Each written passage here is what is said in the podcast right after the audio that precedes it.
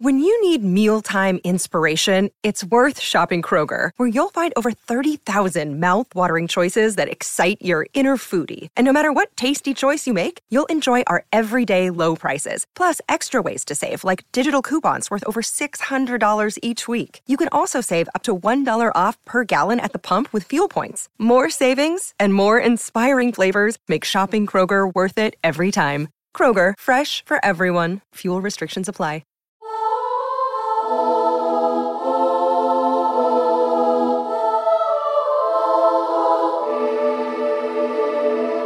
Bienvenidos a este podcast de Viva Mejor. El día de hoy tenemos como invitado a Carlos González Hernández, el cual ha dedicado ya por más de 30 años de su vida eh, a ayudar a las personas a encontrar una manera de vivir mejor. Carlos González es una persona que desde los 18 años eh, comenzó a buscar en el tema de la filosofía, el mecanismo mental y el espiritualismo con el propósito de encontrar las respuestas a algunas de las preguntas que pues todos nos hemos hecho alguna vez en nuestras vidas, de cómo podemos ser felices, de dónde venimos, hacia dónde vamos y qué es el destino. Él fue maestro de yoga y desde mil tiempo que estudió y pudo meditar bajo la guía del maestro Takata, era un monje japonés. Nacido en México, en la Ciudad de México, Carlos González eh, publicó su primer libro eh, Yendo a través en 1980 y hoy en día es el autor de más de 30 libros sobre el tema de la mente, la importancia de nuestros pensamientos, el karma y la energía.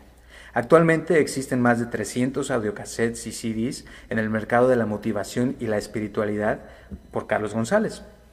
Él ha viajado a docenas de, ciudades con sus cursos y seminarios, ayudando tanto a empresas como a la persona común en problemas que abarcan desde el amor hasta el trabajo, la suerte, la salud, familia y el dinero. Después de varios años de intenso estudio y entrenamiento con su maestro, desarrolló su famoso método psicofisiológico. En este método, los grandes beneficios de la meditación, antiguas terapias japonesas y ejercicios perfeccionados por el maestro Carlos han sido combinados para ayudar a miles de personas a cambiar su vida contaminadas de tedio, fracaso, odio y hasta mala suerte. Existen cientos de, testimonios de gente que ahora vive una vida plena, llena de risas, creatividad, energía, esperanza, pero sobre todo llena de resultados positivos. Y así es que el día de hoy tenemos aquí a Carlos González. Eh, Carlos, bienvenido.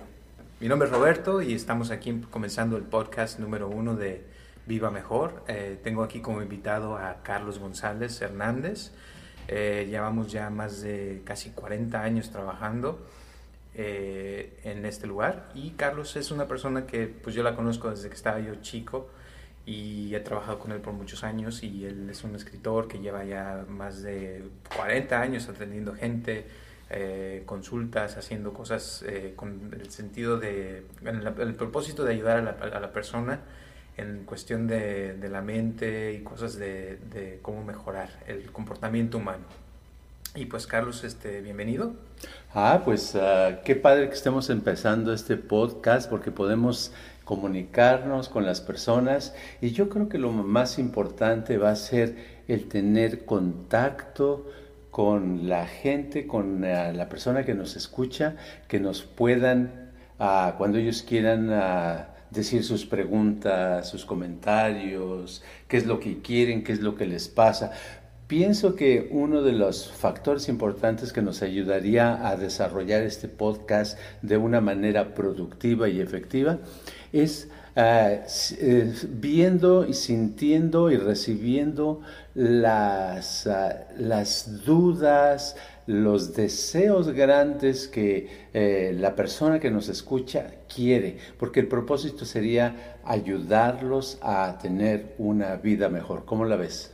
Sí, Carlos, la verdad, yo pienso que es muy importante tener un propósito en la vida de algo que se quiere lograr.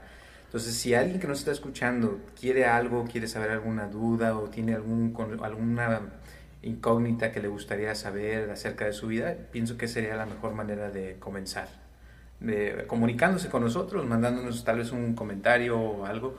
Eh, como ya sabes, llevamos ya un cierto tiempo con el, el canal de Facebook y ahí hemos estado poniendo varias cosas de, frases y varios de tus eh, videos, de tus grabaciones, que son herramientas que le ayudan a la persona a mejorar. pero sí sería padre que la gente que nos está escuchando ahorita nos mandara preguntas o algún algo que les gustaría mejorar para que comenzar con eso, ¿no? Es cierto, es muy interesante, por ejemplo, se me viene a la mente en estos momentos cómo de un día para otro nuestro estado emocional cambia. Un día amanecemos uh, contentos, de buen humor, con ganas de hacer algunas actividades y al siguiente día, si no es que ese mismo día, uh, algo sucede, a veces nada más cambio el clima o uh, hubo algún comentario de alguna otra persona y nuestro estado de ánimo cambia como que los seres humanos somos muy cambiantes de estado de ánimo, ¿no, te has dado cuenta de eso? Sí, la verdad, el, fíjate eso que hablas del estado de ánimo, yo siempre le digo a la gente que de dónde viene la palabra estado de ánimo y pues que viene de ánima, ¿no? Del alma, de esa parte que todos, o sea, tenemos que, que cuando estamos contentos es como si nos sentimos grandes, eh, amplios, y cuando nos sentimos mal, pues como que nos hacemos chiquitos y que no sentimos que no no valemos, ¿verdad? Y eso pienso que sí es cierto que pasa muy seguido eh, y sobre todo hoy en día con tantas redes sociales que a veces uno está viendo cosas ahí que a veces nos hace sentir muy bien o a veces ve uno las noticias que, que pasó un terremoto, una inundación en otra parte del mundo y gente que se está muriendo y pues se le baja a uno el, estado de ánimo. Sí, y por ejemplo, ah, tenemos otra palabra relacionada con estado de ánimo, tenemos la palabra emoción. Esa palabra tan importante que abarca tantas cosas, las emociones agradables, desagradables, el, enojo, la tristeza, el desgano, esa apatía tan grande, el aburrimiento, el desinterés o simplemente una emoción bonita que nos hace el día agradable. Pero eh, ¿de dónde viene emoción? Emoción, esa palabra viene de movimiento o sea que las emociones nos mueven o nos mantienen en un solo lugar. Por eso cuando estamos muy contentos sentimos más energía y tenemos ganas de hacer cosas y nos ponemos en actividad. Y el día que estamos apachurrados no queremos hacer nada, ni siquiera eh, levantarnos, ¿verdad? Así es. Y fíjate, ahorita que estabas hablando de emoción, me acuerdo pues que yo he visto que has atendido a muchísima gente, yo creo que ya miles, ¿no? A estas alturas. Sí. Eh, de eso tú una vez me estabas platicando que lo que más has visto que es importante para una persona eh, no es tanto arreglarle su problema o lo que tiene, sino es como levantar la emoción. ¿Por qué, ¿Por qué es eso? A ver, platícanos. Sí, mira, lo que pasa es que eh, tradicionalmente en el psicoanálisis, te agarran a la persona, eh, la, la tienen en el cuarto donde es la terapia y el psicoanalista se pone a escuchar al paciente y este paciente empieza a hablar y hablar y hablar y hablar y cada, cada consulta es así, el paciente nada más habla y habla y habla. Y muchas veces hay resultados, pero en la mayoría de los casos eh, se llevan años porque se meten en muchas confusiones, muchos problemas, porque el estar hablando y el estar diciendo lo que piensas, lo único que te hace es agarrar la información de la mente que consiste en frases, en ideas. Pero la información que para yo he visto que es más importante es esa información que guardamos en forma de emociones. Esas emociones son las que nos hacen hacer o dejar de hacer cosas. Y yo he visto, por ejemplo, que en una, en una sesión con una persona, eh, el, cambio se produce más grande si podemos eh, hacer algo para eh, transformar la emoción que tiene la persona a algo más positivo.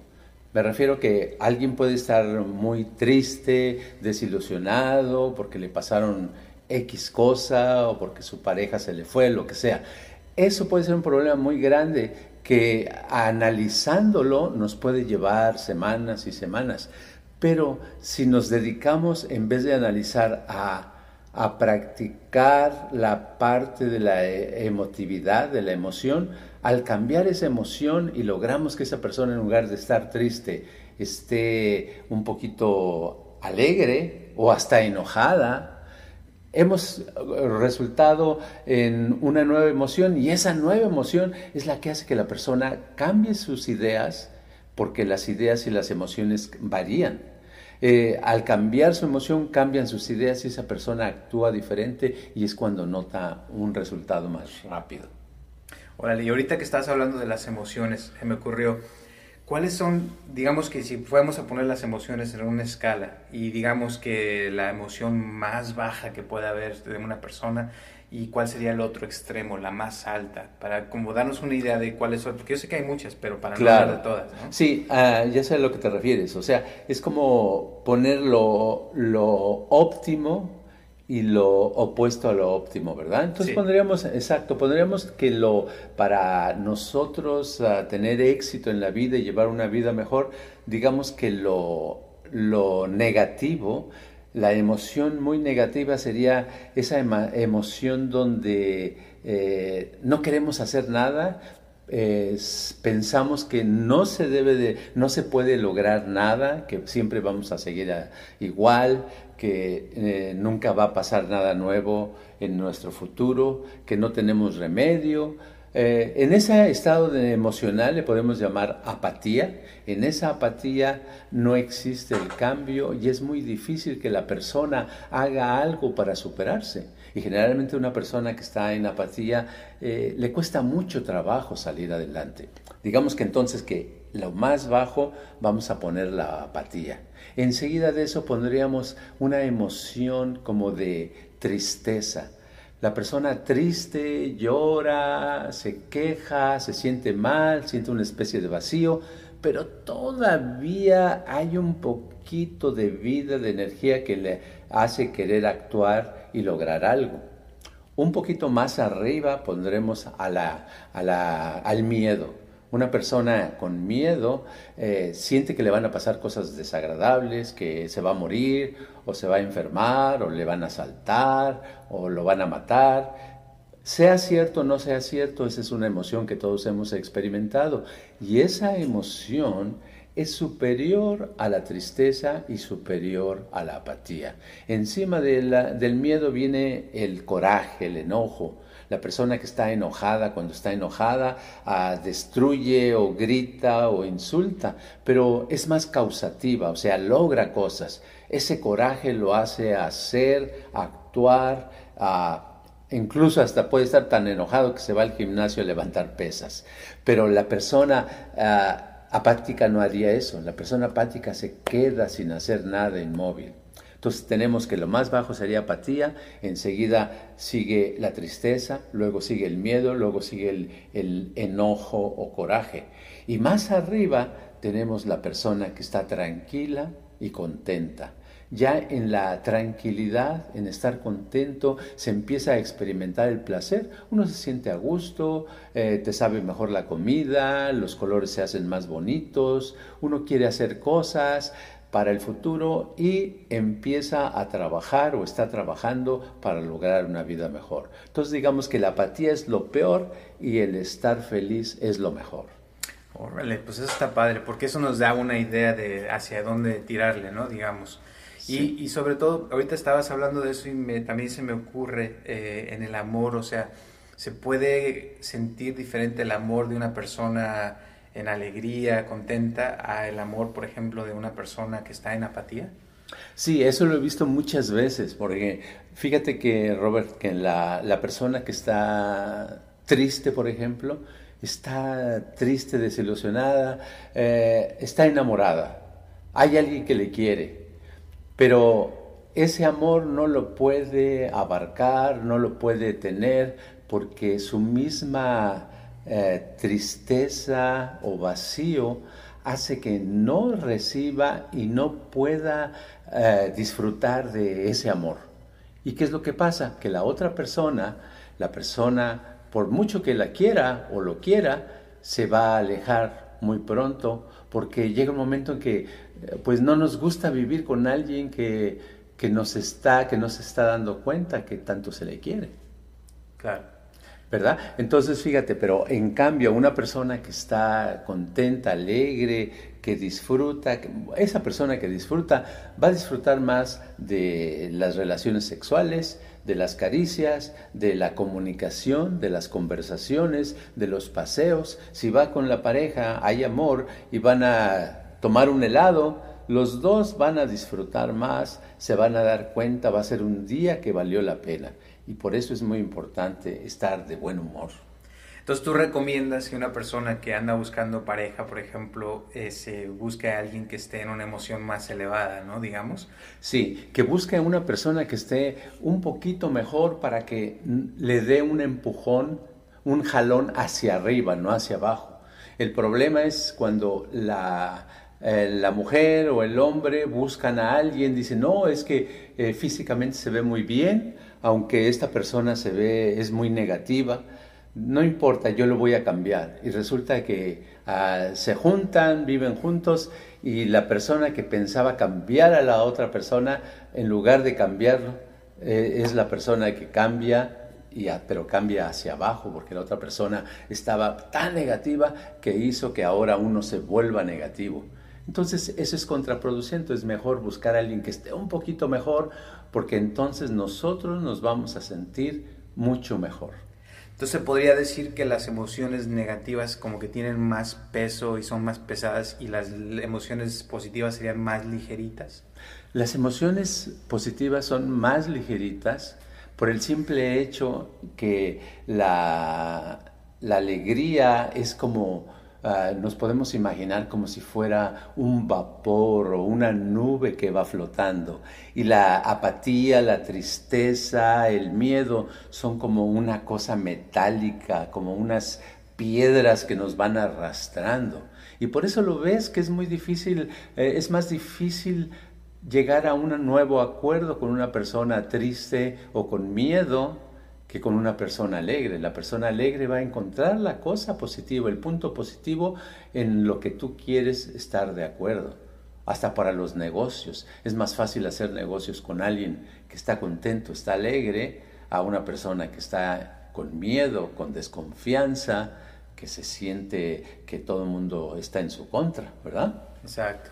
Entonces, si yo, por ejemplo, yo te digo porque qué tal si uno está buscando una pareja y quiere conseguir a alguien que esté mejor, una cosa que puede usar uno sería que si estás con esa persona y te sientes mejor, quiere decir que eso sí, esa persona sí trae una energía o digamos una, una emoción más elevada, o si estás con esa persona y te hace sentir mal o como que no te sientes a gusto, así es como puede uno saberlo, ¿no? Sí, nosotros tenemos un sistema de, de feedback de retroalimentación. Es un sistema, así como los automóviles tienen su medidor de gasolina y de temperatura, nosotros vamos manejando y vemos en el, ah, en el tablero, vemos que dice el tanque de gasolina, un cuarto de, de tanque. Entonces ya sabemos que no podemos llegar muy lejos porque tenemos poca gasolina. Pero así como eso, ese es un sistema de retroalimentación, eso nos está dando señales de cómo está el automóvil. Ahora los automóviles modernos hasta te miden el aire de las llantas y te dicen que llanta ya va a necesitar aire, ¿verdad? Entonces, esa retroalimentación o feedback, como dicen en inglés, ese lo tenemos todo el mundo en nuestra mente, en nuestro cuerpo, en nuestra piel. Entonces, cuando nosotros vemos a, por eso cuando estamos junto con una persona, una persona que que no conocíamos tal vez y que conocemos y nos sentimos con incomodidad, nos sentimos con ansiedad, nos sentimos es porque nuestro lo que estamos recibiendo es algo negativo. Estamos recibiendo algo, quiere decir que esa persona en sí no nos conviene. Desde ese momento no deberíamos de buscar de buscar a esa persona como pareja, como posible novio o novia, sino deberíamos de hacerle caso a nuestros sentidos, a nuestra mente que nos está diciendo que por ahí no va. Debemos de buscar, sin embargo, hay otras veces que nos encontramos con una persona que está, que no, nunca hemos estado y estamos platicando y se nos pasa el tiempo de volada, en cinco minutos, diez minutos y de pronto cuando nos damos cuenta ya pasaron dos horas y dijimos, ah, caray, qué bien me le he pasado con esta persona, me siento re bien, oye, qué interesante. Y a veces uno al examinar de qué fue la conversación, no fue de nada profundo, de nada especial, pero simplemente la presencia de la otra persona te hizo sentir bien, te hizo, te subió tu estado de ánimo. Bueno, ese es el tipo de personas que a ti te conviene juntarte con ellas, acercarte. Y ese tipo de personas es la que debes de buscar para tener una relación. Es que padre, suena muy interesante y ojalá que a nuestros amigos que nos están escuchando les guste esto para que nos manden sus preguntas eh, y creo que es algo muy, muy importante el, saber con qué tipo de personas juntarse y tener eso, ¿verdad? De que uno puede medirse uno mismo y saber, o sea, qué información nos está dando la gente que nos juntamos, con quién estamos y todo eso. Y pues muchas gracias por todo, Carlos, y vamos a estar este, haciendo este podcast, esperemos cada semana.